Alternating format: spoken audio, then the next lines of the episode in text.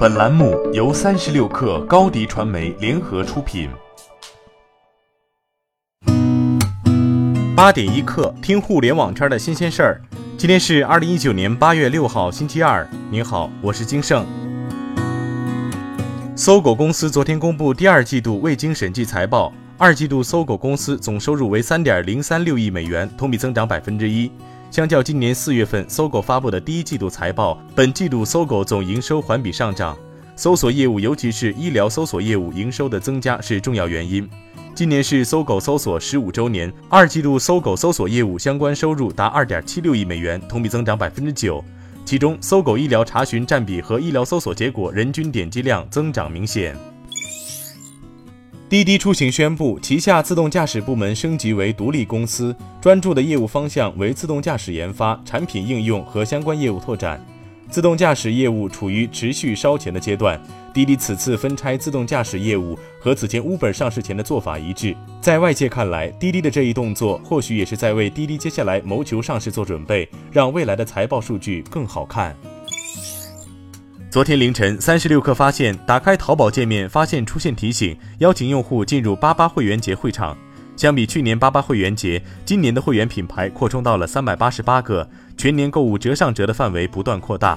最重要的一点是，八八 VIP 的入会门槛放宽了。原本淘气值低于一千的用户入会需要八百八十八元会费，但今年八八会员节期间，淘气值低于一千的用户入会费用降至二百八十八元，与淘气值大于一千、年会费八十八元的用户所享受的权益完全一致。这其中透露了一个信号：八八 VIP 正在拓展用户群。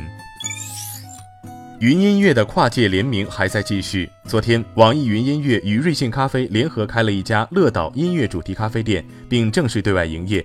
这家店坐落于上海百年老洋房思南公馆三十五号。乐岛是网易云音乐和瑞幸咖啡联名开的一家集音乐体验和咖啡饮品为一体的长期音乐主题咖啡店，在饮品开发、主题设计、店址选择等方面都有独特鲜明的网易云音乐元素。这是网易云音乐 IP 授权合作对线下场景的赋能，也是让音乐渗透到更多场景的又一尝试。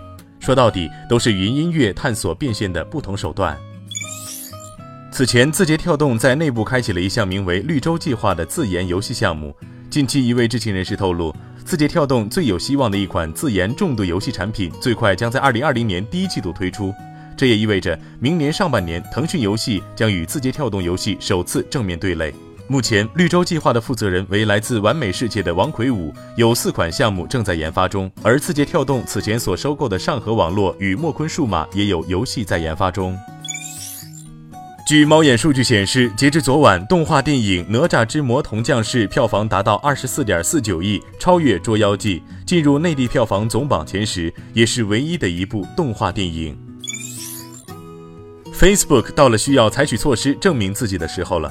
从上周末开始，如果用户打开 Inst App 的话，可以看到 Instagram 的全名变成了 Instagram from Facebook。实际上，此前 Facebook 已经悄悄地在旗下社交媒体应用 WhatsApp 和虚拟视频应用 Oculus 名字后面加上了 from Facebook。这样做既能为 Facebook 证明、提升关注度，也试图将 Instagram、WhatsApp、Oculus 进一步整合纳入 Facebook 生态圈中，以便带来增长预期。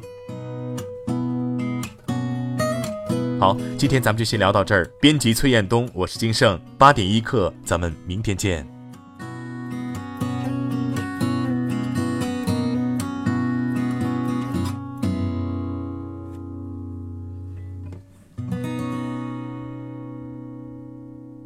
欢迎加入三十六氪官方社群，添加微信 baby 三十六氪 b a b y 三六 k r，获取独家商业资讯。听大咖讲风口，聊创业，和上万客友一起交流学习。